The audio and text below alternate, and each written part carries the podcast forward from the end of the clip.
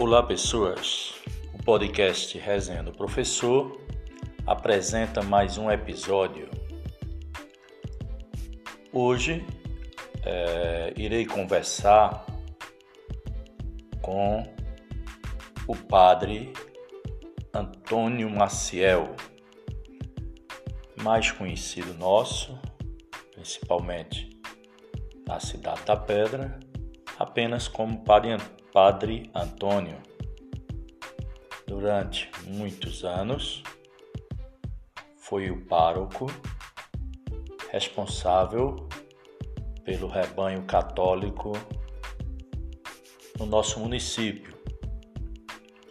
Uma pessoa bastante articulada, bastante querida, que deixou muitas amizades na nossa cidade.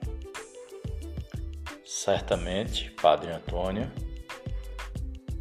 terá muitos assuntos interessantes a serem tratados no podcast Resenha do Professor. Até porque ele também é um educador, trabalha em um colégio está vivendo um momento bem diferenciado na sua vida missionária, na sua vida espiritual. E ele agora vai nos falar sobre esse e outros assuntos. Padre Antônio Maciel é o nosso entrevistado de hoje.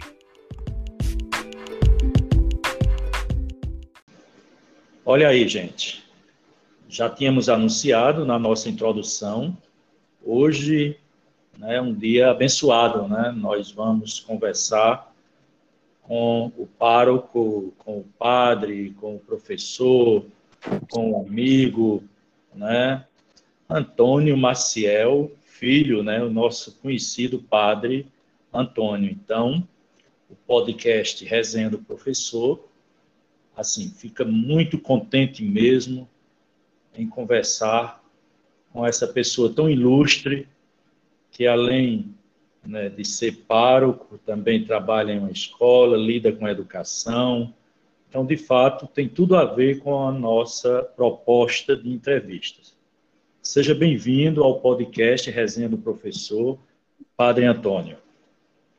Olá, boa tarde, César. É, eu não sei como de fato a gente sabe quanto a responsabilidade de todos nós em relação à vida, e principalmente nesse tempo difícil, a gente se alegra quando a gente se comunica uns com os outros, porque em meio às provações que todos nós estamos passando, quando a gente aproveita, tem uma, uma ferramenta igual esses tipos de podcasts, tantas coisas que estão surgindo, aplicativos, e aí a gente é convidado para ser entrevistado, a gente fica até até feliz e também fica meio assim, é, aquele nervosismo, será que vai dar certo, será que não vai dar certo, aquela coisa toda, né? Então a gente fica até perplexo com essa situação. Mas olha, eu fiquei feliz, César, professor César, com o seu convite, quando você então propôs para mim, dizendo, padre, eu quero fazer uma entrevista, um podcast, tal, etc. Eu fiquei assim meio receoso, eu disse, afinal, que, que tipos de pergunta vai então ele fazer a minha pessoa para eu poder respondê-las. E de antemão você já me colocou como de fato é, tudo pode vai acontecendo de uma maneira espontânea, de uma maneira espirituosa, conforme você.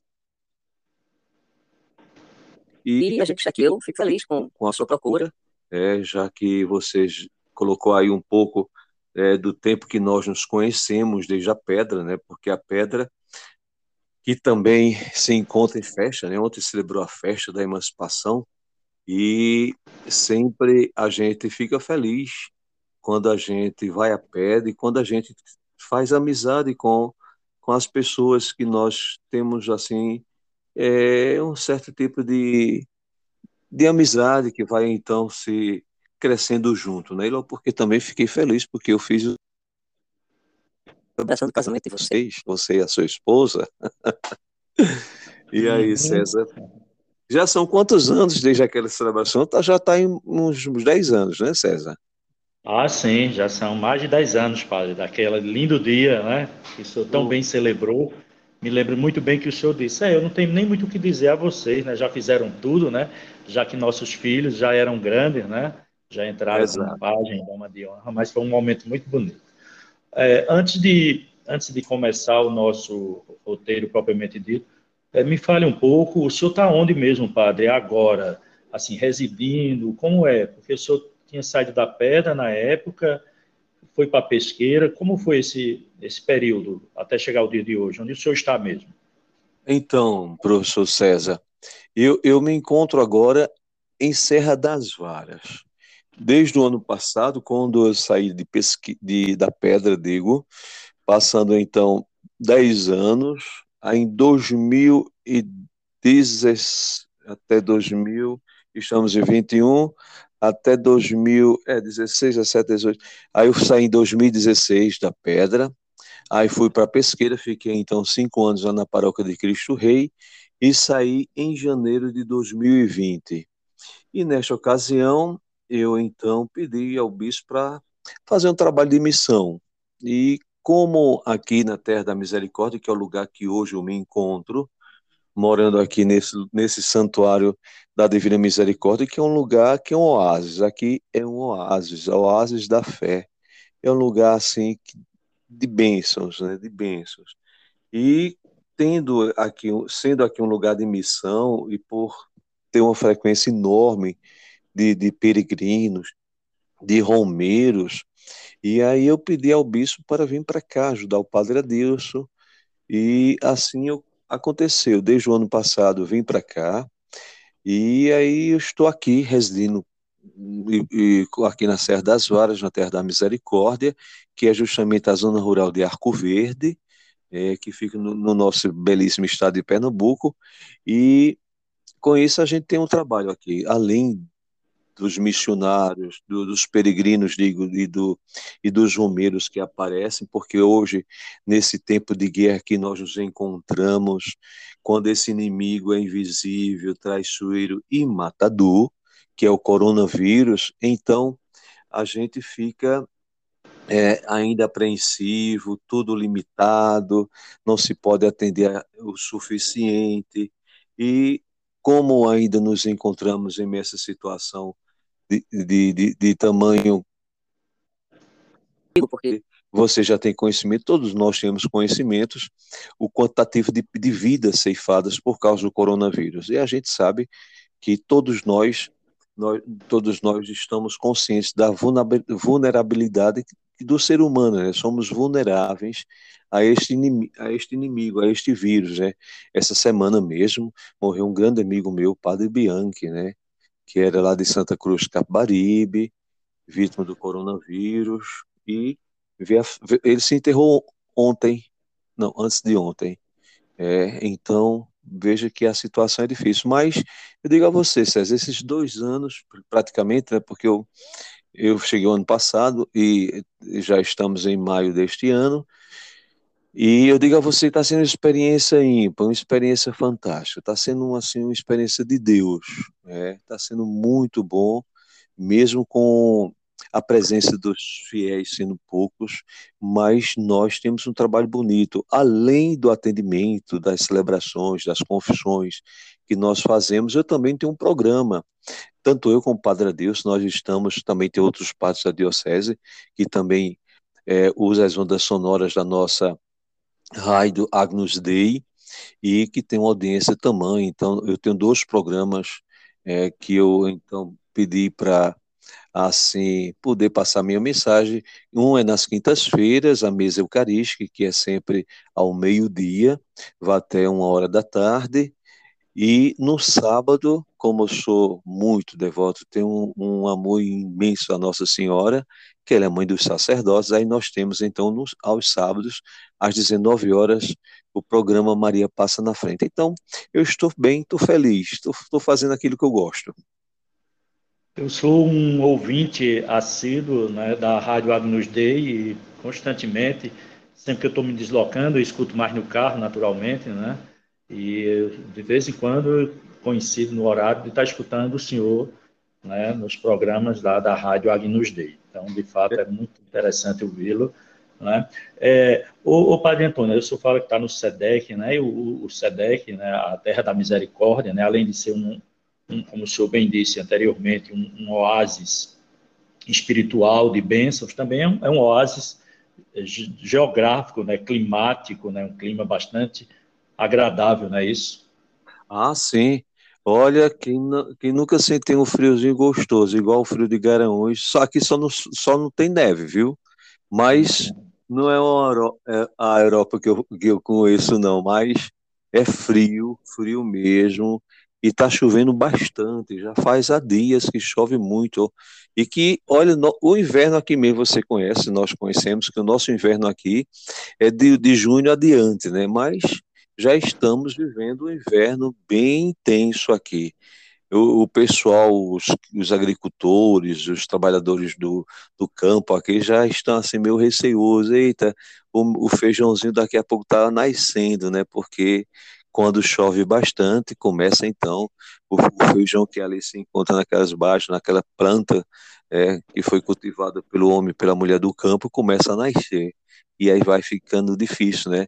Como as coisas não tão tão fáceis e quando se chove muito realmente acontece isso. Mas tudo tudo é por fazer sempre a vontade de Deus, que seja sempre a vontade dele, né? A gente está aqui para cumprir a sua vontade, não a vontade da gente. Então o senhor convive diariamente com o fundador, né, lá da, da Terra da Misericórdia, que é o nosso também amado e reverenciado Padre Adilson Simões, né? Uma convivência agora bem aproximada não é isso, ah, padre? sim, sim, é verdade. É verdade. Nós, nós nos damos muito bem. É, nós temos, eu já tenho tido assim, uma experiência é, logo no início do meu ministério, padre, é, professor César, em 94. Foi ordenado em 93, junho de 93, e aí em 94 fui fazer uma experiência com ele. Na época era Dundino Bispo, Aí ele pediu para eu ajudá-lo a estar lá com, com o Padre Deus Arco Verde. Aí eu fiquei então com o tempo ajudando e aí começou é, toda essa experiência, né? E logo, e logo porque também já vem desde a minha adolescência, quando o Padre Adilson era nosso, é, como nós chamamos de coordenador, padre responsável pelo setor juventude, da Diocese Pesqueira. Então, desde a minha adolescência, eu tinha uns 15 anos já, é que hoje eu estou com 55, então já tenho 40, 35 anos de convivência com o Padre Adeus Simões. Né? Então, é, então, foi fácil, né? É, foi essa fácil, aproximação. É, sim, sim, sim, é verdade. Mas está sendo uma experiência ímpar, viu? E a gente está aqui aberto, sempre acolhendo os padres quando vem e tal. Está é, tá sendo uma experiência ímpar e nós temos aqui uns trabalhos com, com o pessoal que aqui mora, né? A gente tem trabalhos assim diversificados, não só a evangelização, mas também um trabalho social que a gente procura sempre é, estatuante, presente né, na vida do povo. Né? A, gente, a gente fica ligado do, justamente no todo do ser humano. A gente oferece a palavra, a Eucaristia para o alimento espiritual, e também se vem a outra parte, que é o lado humano, quando a gente também ajuda as pessoas que aqui nos aparecem. Nós temos um programa muito interessante que o Padre Deus chama que é o coração da nossa emissora, da nossa rádio, que é Caridade. É um programa é, caridade e verdade, né? Que assim as pessoas mandam as cartas e, e são lidas no programa no todos os sábados e o pessoal pede feiras, pede o que, o que é possível para nós, então, conseguimos, a gente então consegue. E as feiras é o que mais nós conseguimos. Tem pessoas que pedem ventilador, pedem remédio, pedem isso, pedem aquilo, e a gente sempre procura é, contar com a ajuda das pessoas que nos escutam. Temos, então, muitos benfeitores que estão sempre é, agindo de uma maneira é, generosa, com um coração generoso de também participar dessa ajuda humana e solidária para com os mais necessitados nesse tempo, nesse tempo difícil, né? É quando o senhor fala é, e na questão da meditação, né, da espiritualidade, mas também da ação isso me, me remete ao educador pernambucano Paulo Freire, é, que ele diz que a palavra ela só tem valor a partir né, de dois pontos principais, da ação e da reflexão. Então, cabe nesse sentido, né? Além do, dos momentos de meditação, de oração, do contato com Deus, né? Mas também, na Terra da Misericórdia, se faz ações solidárias. Então, isso só fortalece a palavra. Não é por aí, padre? Sim, sim. A palavra de Deus é na vida do ser humano, né? A vida do ser humano, que é um dom de, de Deus, né? Porque nós somos o que somos porque Deus nos ama não devemos, então, nunca e jamais nos tornarmos omissos, quando, então, vemos a dor e o grito de tantos pobres nos tempos difíceis, como nós nos encontramos. Então, é, essa junção, essa ligação da, da, da ação e da, e da palavra é, não, não, é, são inseparáveis. Né? É, São Pinto, é, que é o fundador dos beneditinos, um grande santo, sempre colocava o tripé, ou melhor, é, os dois focos. Né? Ele chamava-se que a vida do, do monge deve se focar na oração e na ação, que em latim quer dizer ora et labora, né? oração e trabalho. Então, esse é o foco. Né? Então, é o evangelho vivo, é o evangelho presente, né? Não se pode nunca e jamais tornar real a palavra de Deus na vida do povo, né? Quando o povo clama, né? Você vai então olhar a palavra de Deus, toda a Sagrada Escritura está lá, sempre vendo a ação de Deus na história do povo, começando com a história do povo de Israel, que o povo que vivia na escravidão, né, com ferro do faraó, aquela coisa todo o povo escravo, escravo, muitos morrendo com os trabalhos pesados, e o povo começou a clamar ao Deus pela sua libertação. E Deus, assim, ouviu o clamor do seu povo, Moisés foi a, a pessoa indicada para que ele conduzisse esse povo à terra prometida, e Deus, então, está sempre agindo e ouvindo o clamor do seu povo. É, o importante é, é crer, é acreditar, é ter fé, e quando se tem fé, a graça acontece. Muito bem, momentos importantes. Bem, Padre, é, vamos retornando né, ao, ao, que nós já tínhamos estabelecido como roteiro. Eu gostaria que o senhor falasse um pouco, Padre, a, assim, da, da, sua história mesmo, né, da, de onde o senhor, das suas origens, sua infância, adolescência, né, até chegar na fase adulta, seus estudos, como foi, como foi, onde foi, curiosidades. Nos presentei uhum. aí com um pouco da sua história, padre. Eu sou César. Eu sou natural de Belo Jardim, uma cidade hoje que é, é importante na, no, na história política de Pernambuco, não só na história política, mas também na questão da indústria, né? porque hoje Belo Jardim de pesquisa, né? em questão de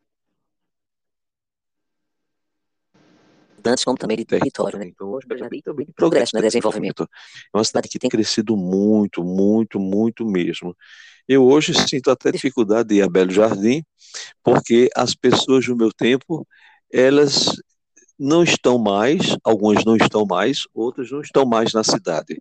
É, então, duas situações, ou não estão vivas né, mais entre nós, ou, ou, se encontram vivas, mas em outros, em outros lugares.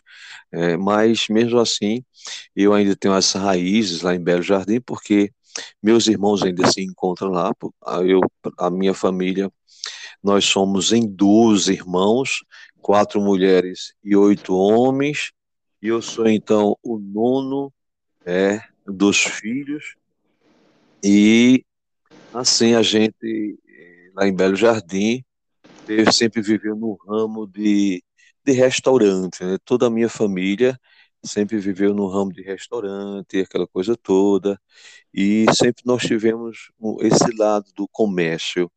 Foi uma das coisas boas que meu pai e minha mãe é, que eles não se encontram vivos, mas eles então deixaram para nós é, um legado não só o legado da fé, mas o legado também de tirar o sustento, né, de se manter, então, de, de ter alguma coisa para poder viver dignamente como ser humano. Então, é, é o, os meus pais foram, então, esses que deixaram os legados, que ajudaram nós. E esse legado da fé é que veio, então, desde a minha avó, é que ela era rezava o texto é, diariamente, permanentemente, e assim ela também me ajudou muito a despertar na minha adolescência esse lado da vocacional, né? O lado do, do lado do, do ser padre, né? Foi a partir daí que a, a, a, luz da oração da minha avó, como também dos meus pais, foi então despertando. Mas antes eu tinha assim uma vida normal como todo adolescente, né, que vai à festa. Nós tínhamos então duas grandes festas, mas a maior era, além da festa religiosa, que é São Sebastião, é, que era uma festa de tamanho, era grande, aquela coisa toda, mas também tínhamos a festa da Maroca, né? E aí a festa Maroca era aquela festa mudando, né, que a gente ia pegar então, buscar o, o carro da Pitu lá em cima de outono que vinha de Vitória de Santo Antônio, então a gente, toda aquela raça, aqueles adolescentes, aquela minada toda, ia buscar ali na BR-232 e é, na maior alegria que estava chegando agora a festa das Marocas, mas foi um tempo assim muito bom. Eu realmente não tenho como me queixar do tempo da minha infância e da minha adolescência lá em Belo Jardim. Saí cedo de Belo Jardim, muito jovem, saí como adolescente, eu fui então para o seminário com 16 anos, né? 16 anos. E aí, nesse período de 16 anos, foi todo o período da minha formação, que eu fui morar no Recife, e fazendo então lá os cursos de filosofia e depois de teologia. E aí, quando foi terminando toda essa realidade dos estudos, e aí volto para a Diocese de Pesqueira, na década, no ano de 2000, 92, digo, 1992, faço um ano de experiência pastoral, morando com Dom Dino, é, que era o bispo, era o nosso bispo atual na época, é, morando no seminário, passei seis meses, e quando foi então, no mês de julho, se a memória não me falha, foi junho, acho que foi julho, eu fui morar com o Padre Naldo em, na Pedra. Passei seis meses morando com o Padre Naldo aí na Pedra. Interessante que depois eu volto como padre, né? E passar dez, dez anos. Foi, assim, uma experiência ímpar. Eu vivi um momento, assim, muito feliz com esse tempo. Então, é, passando, fazendo experiência com o Padre Naldo, que foi um padre, assim, que passou muito tempo também na Pedra, e foram seis meses muito bem assim. Alimento fantástico, né? E eu não tenho. Ah, tenho saudade da amiga Mazé. Mazé que cuidava da gente, né? Era um amor de pessoa que você deve chegou a conhecê-la, né? Mazé, que era a, Sim, claro. a cozinheira da pedra, quer dizer, da casa paroquial da época do padre. Mas foi, foi mais ou menos assim esse tempo, né? Da, tanto da, da, da, minha infância como da minha adolescência, porque eu cheguei, fui para o seminário já adolescente, né? Então, eu estava beirando já uns 17 anos. 17 anos, cheguei com 17 anos, e aí em setembro, que é minha data de aniversário, eu fiz 18 anos, né? Isso 86, 86. E aí ficando no seminário seis anos, porque mesmo você indo nas férias para casa de seus pais, tá, dos meus pais, digo, então a gente não tem esse contato, a gente é mais para dormir, né, para descansar, para relaxar, para mais em casa com os pais. Mas eu digo a você, professor César, que foram tempos bem vividos e hoje eu sou feliz pelo que eu sou. Eu não me arrependo de maneira alguma desse, desse tempo de estudo e do que eu hoje faço.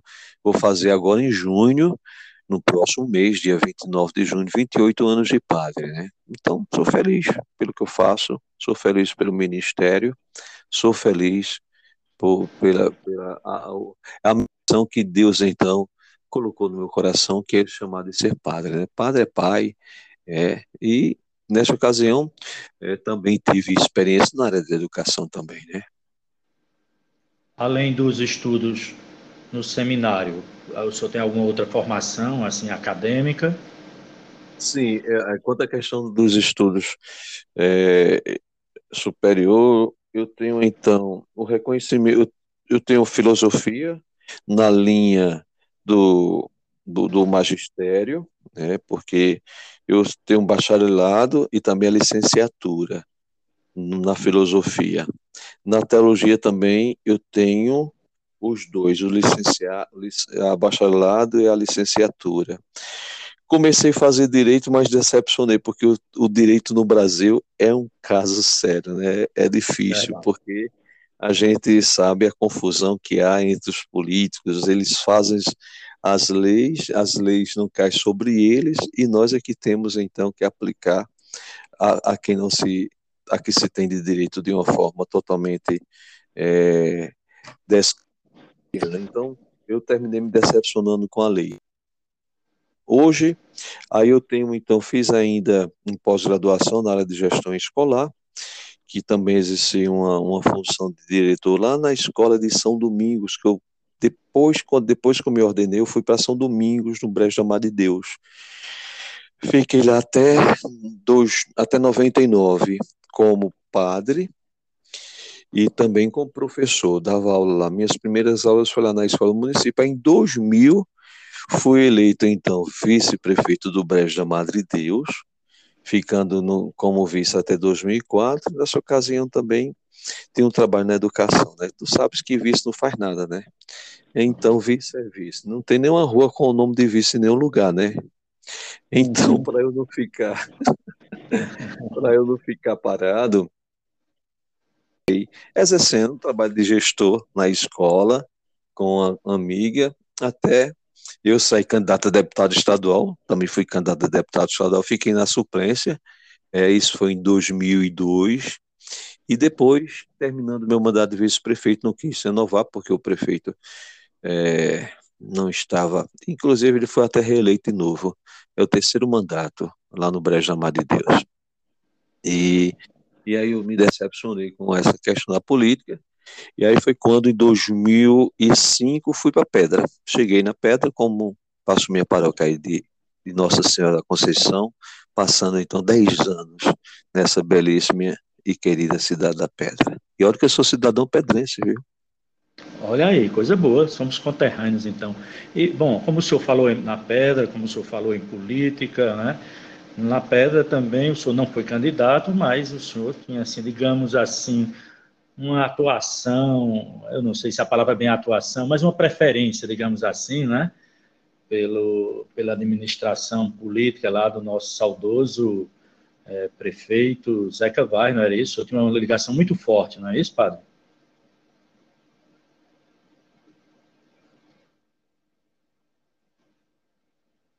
Sim, era estava muito bravo né? Toda época, nós tínhamos então Francisco Gás, que é uma pessoa em Ipanese também, porque que assim já nos deixou que foi uma coisa assim tão rápida que eu. Então, padre, como, como o senhor falou na Pedra, né, falou na sua atuação política lá em, em, no Brejo, né, em Brejo da Mata de Deus, também quando o senhor chegou na Pedra, né, durante um determinado período, né, o senhor teve uma aproximação, assim, bem assim, sentida mesmo, né, uma aproximação grande, com o nosso saudoso ex-prefeito Zeca Vai, não foi isso, padre? Então. Professor César, é, como a Pedra é uma cidade assim, que o povo gosta muito de política, né? Você me fez uma pergunta é, que ela, de fato, deixa a gente é, sem, sem, sem muita ação. Mas eu também vejo como uma experiência que eu passei lá na Pedra, uma experiência boa, sabe? Ou melhor, digo, lá no Brejo Amadeus como político. Mas na Pedra não fui com essa intenção de, de sair candidato de maneira alguma, mas eu tinha, então, César,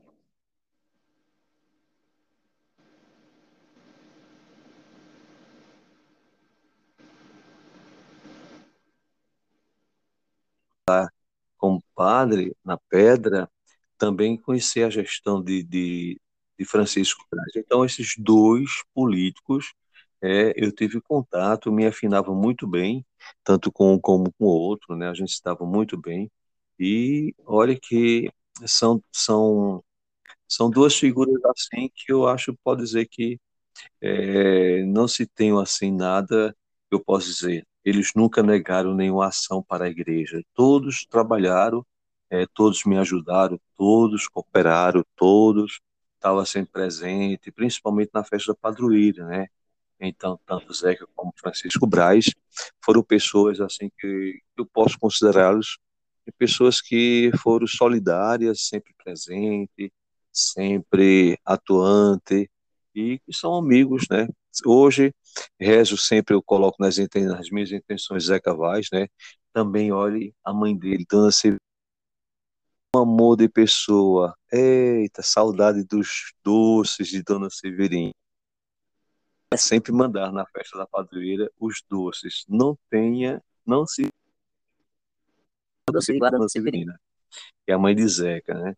Então ela, ela sempre mandava, e a gente saía, saía fazendo então arrecadações né, com Joninhas Vaz, que foi uma pessoa muito atuante, com Zé que a gente estava sempre presente fazendo as arrecadações para, o, para o, o, o leilão que nós fazíamos para a festa padroeira.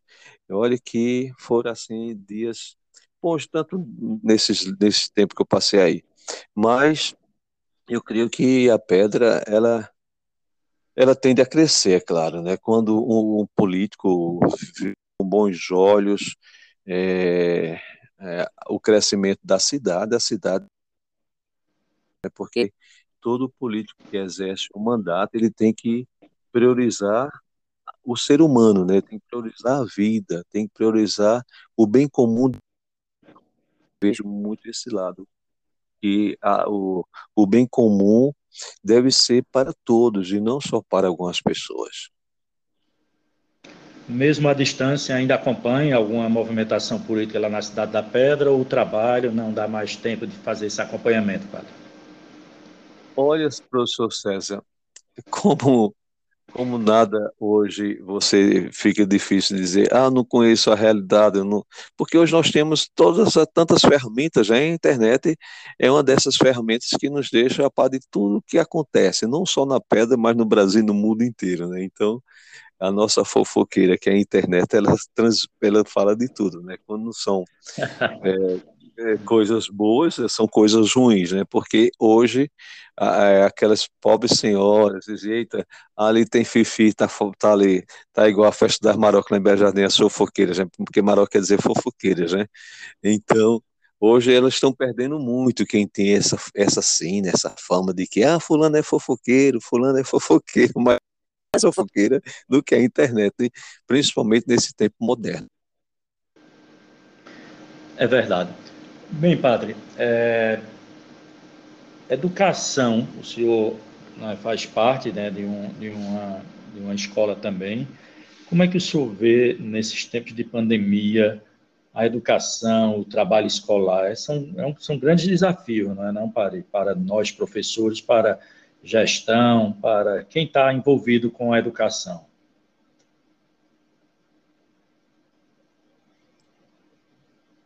Professor César, a situação.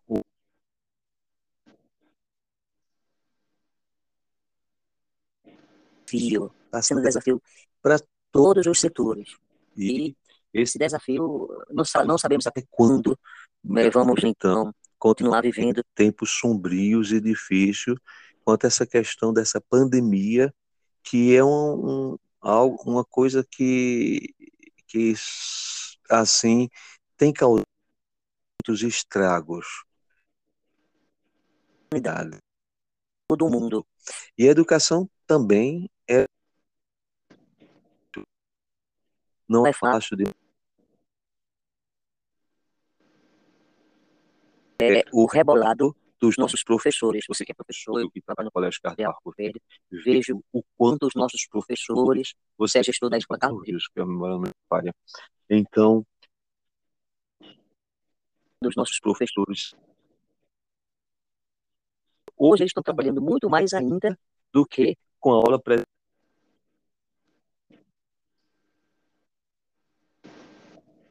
Então, não está sendo fácil para ninguém. E todos nós, situação de medo, porque hoje a gente não se preocupa mais porque ninguém é incerto não se pensa assim, ah, vou fazer isso, vou fazer aquilo. Então, é verdade, é um desafio gigantesco. Até para nós, para a religião, né? Porque hoje a gente, aqui na Terra da Misericórdia, tem muita gente, muita gente, é incalculável o número.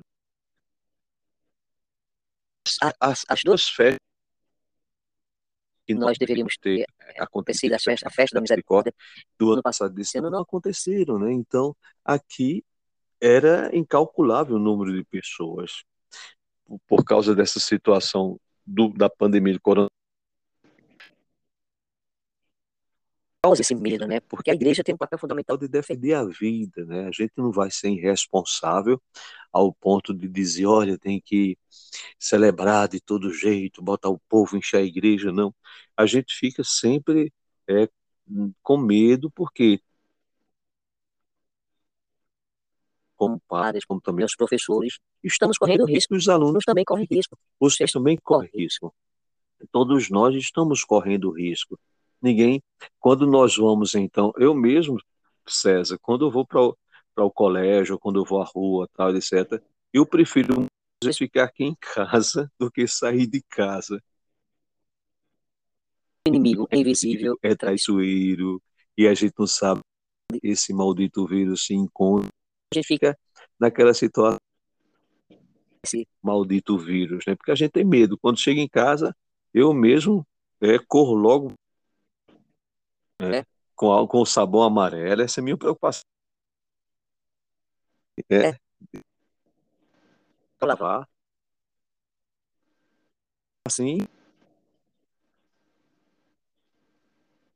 vivendo é, a cada momento enfrentar esse vírus, porque é uma briga constante, diária e permanente contra esse maldito vírus. É, nesse contexto, né, assim, eu vejo até essa semana houve a, o governador de Pernambuco sancionou uma lei, né, que coloca é, as igrejas, né, a, igreja, a religião como serviço essencial. O que, é que o senhor acha disso? Realmente é essencial ir para ir ao templo, é essencial orar lá entre quatro paredes, sobre a batuta do padre, do pastor, de fato, é essencial, padre? A religião, a religião sempre é essencial porque a Deus. Religião quer dizer ligar o ser humano a Deus. Quando nos ligamos a Deus, nós pereceremos. É, definharemos o vazio nunca ficará de pé. O, o, os tempos que nós nos encontramos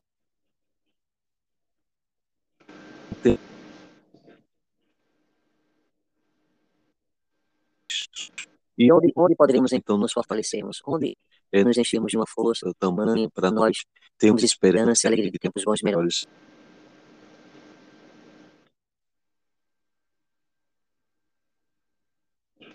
E mesmo agora com do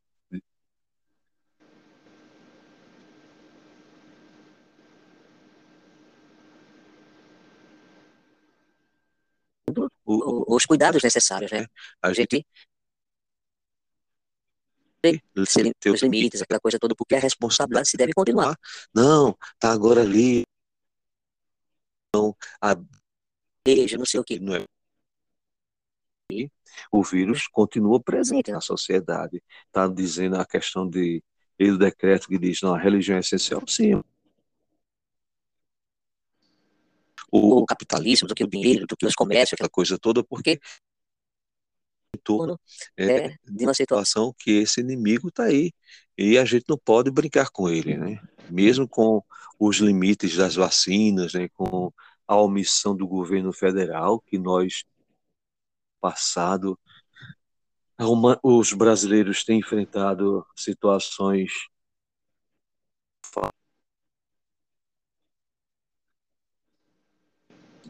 dessa picuinha, né? Olha, vai pra rua, não sei o que, faça assim, faça assado, tal, etc. Quando, quando algumas pessoas entrando é, de gaiato no, no navio, pensando que o vírus não existia. E existe, né? Já estamos mais. Onde é que está a contagem? Não sei se você tem conhecimento, mas eu contava. Pessoas, depois eu disse, não, não vou contar mais. A situação né? ainda não está sendo nada bom para ninguém, né? Então, a questão da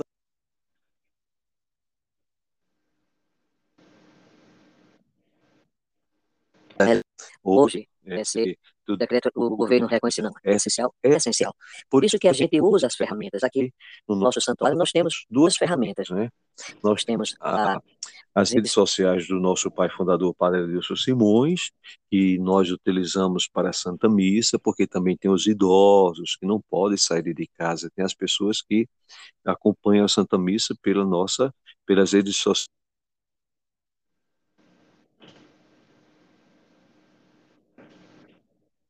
Isso também tem a nossa Agnus Dei, a nossa rádio Agnus Dei, que também faz a transmissão da Santa Missa, às 5 horas da tarde. Então, a, a, tem outro lado que as pessoas então estão tão necessitadas da Eucaristia, né? outro lado faz a comunhão é, é porque a gente sempre aconselha, faça um meio também dessa espiritual. É porque também se abastece, se fortalece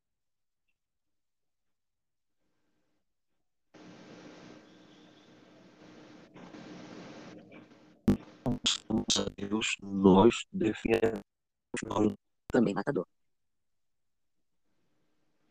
Não, eu entendo, sabe, padre? É quando se coloca, né? A religião, sim, é essencial, isso não se discute. Mas o que, o que se discute, o que se discutiu, o que a lei é, coloca é que igreja, falando, a igreja é essencial, aquela visita, né? Porque nós sabemos né? Houve uma pressão muito grande, a, a, gente tem que ser bem claro, né? inclusive a, essa lei que foi sancionada pelo governador, ela foi apresentado o projeto por um deputado evangélico, né?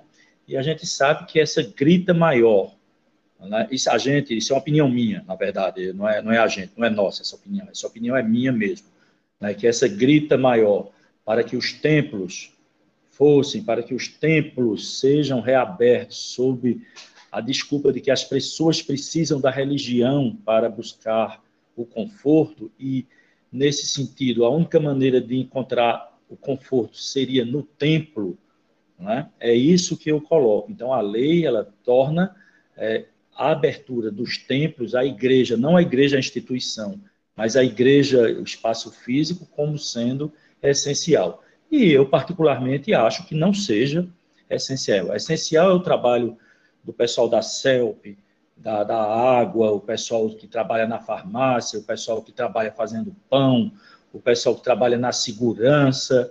Esses sim são essenciais, o pessoal da saúde, médicos, enfermeiros. E assim, nesse sentido, para finalizar, né, porque é um assunto de certa maneira polêmico, eu não acho que a igreja, o templo de pedra e cal, ele seja essencial nesse momento de pandemia. Isso, mas é uma crença minha eu acho que é essencial é o trabalho do corpo de bombeiros, é o trabalho da polícia, da, da, do enfermeiro, do médico, do técnico de enfermagem, do frentista, ou seja, do que toma conta da luz, da água.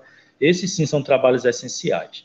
A religião ela é essencial, mas não acho que seja obrigatório, né, ir ao templo, né, para orar. Mas isso é uma questão polêmica, né, que a gente não vai é, enveredar aqui. Pois bem, padre, o tempo passou rápido, né? E já estamos caminhando para o final do nosso podcast. Então, o senhor fique à vontade para expressar seus sentimentos. Eu quero dizer o seguinte: serve para mim, serve para você, serve para todos nós. Ser feliz é o maior sonho de todos, não é verdade? Essa é a maior virtude que nós deveremos abraçá-la, ser feliz, independentemente de qualquer situação que nós nos encontramos, o que você se encontre. Pobres e ricos, sábios e ignorantes, jovens e velhos, homens e mulheres, independente do tempo e dos locais em que todos nós nos encontramos, todos nós temos o desejo de ser feliz. E assim ouvimos o padre Antônio Maciel que nos proporcionou durante esse tempo uma conversa muito interessante.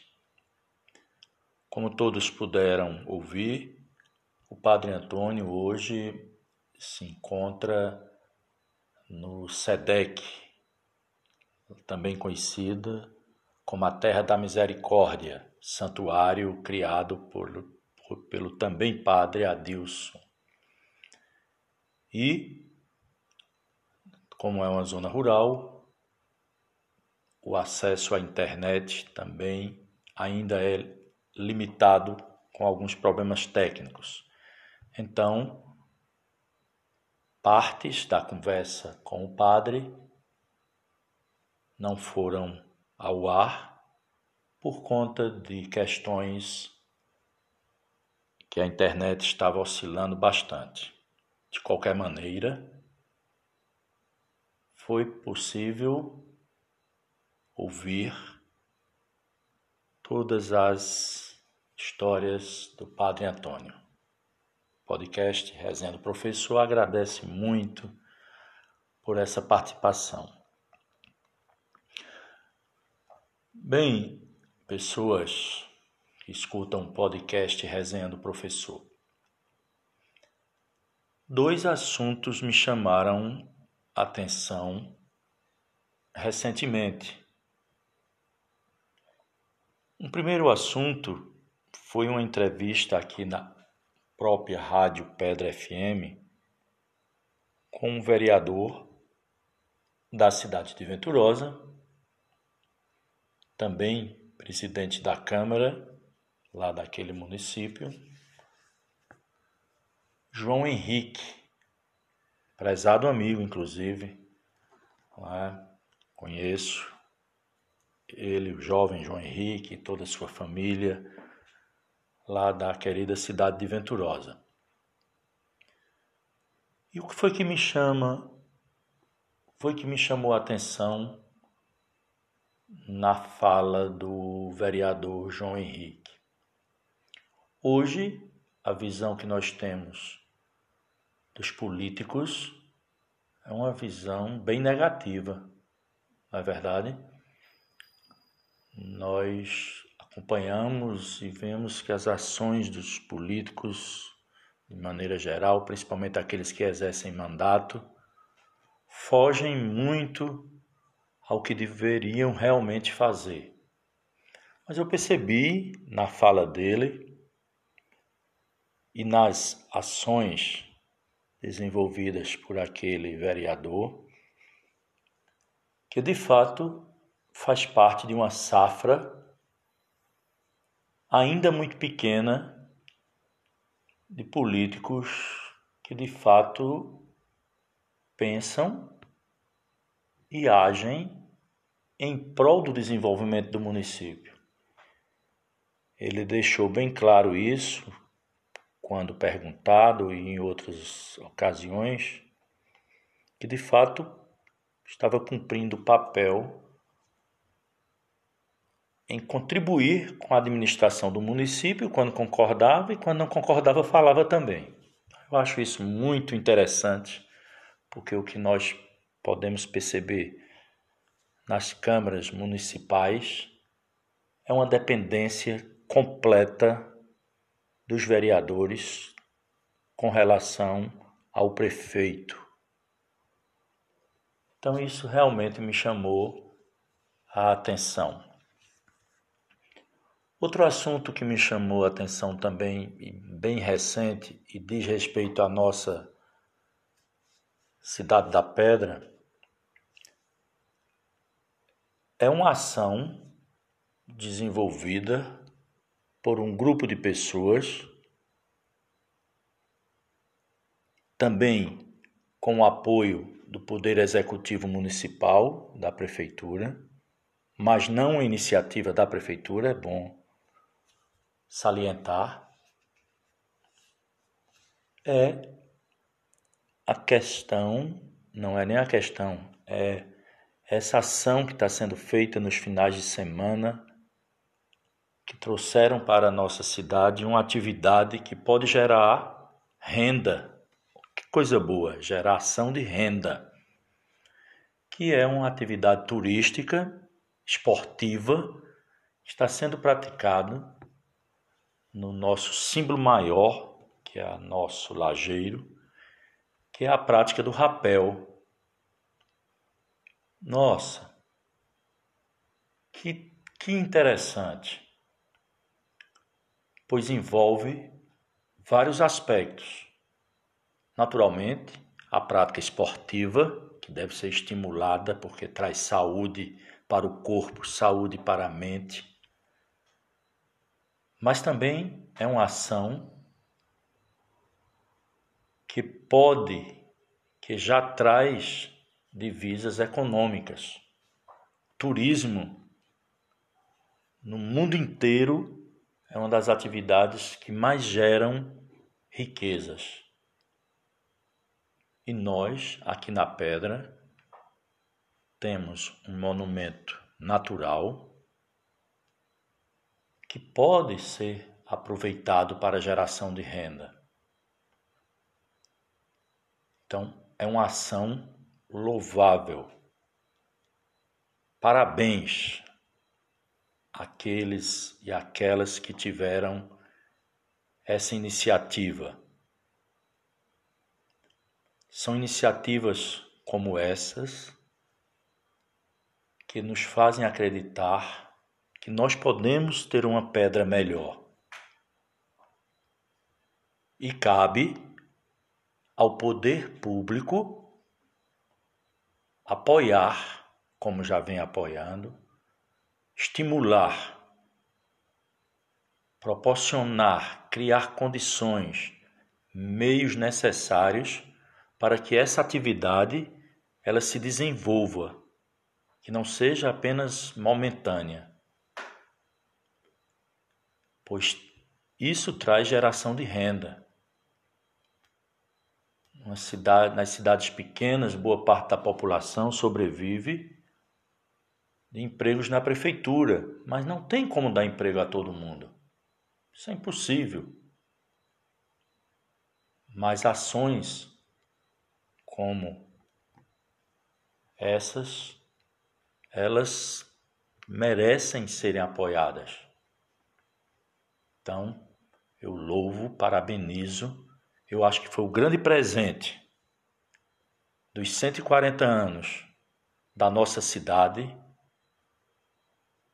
foi essa prática de rapel e que pode né, desenvolver outras atividades afins ligadas ao turismo ecológico, ao turismo esportivo, pois o município oferece condições propícias para isso, sejam através de caminhadas ecológicas, de movimentos com bicicletas que já estão sendo organizados. Então, esse é o caminho Vejam, pessoas, que isso não precisa de um grande investimento. Precisa de iniciativas, de pessoas de coragem, de pessoas de visão de futuro. Mesmo assim, pasmem, senhores e senhoras. Mesmo assim, numa ação como essa, ainda existem pessoas que, por questões partidárias menores, acham que a prefeitura não deveria investir porque fulano, cicrano não votou. Mas felizmente a prefeitura sabiamente Disse: Não, nós vamos continuar ajudando sim. E eu não tenho procuração nenhuma aqui para defender prefeito, para defender quem quer que seja. Não é isso, gente. Estou apenas constatando um fato. E parabenizando, inclusive, o apoio que a prefeitura está dando a essa iniciativa, iniciativa de geração de renda. Mesmo nos sendo contra, mas isso não vem ao caso. Parabéns à Pedra, parabéns à Prefeitura e parabéns às pessoas que estão à frente desse movimento. É um movimento legítimo, é um movimento que pode trazer geração de renda para o nosso município. Se não puder ajudar, mas pelo menos não atrapalhe. O ditado tão certo. Parabéns, Pedra, por os seus 140 anos. Parabéns, pedrenses. Continuamos acreditando em um futuro melhor. Viva a pedra!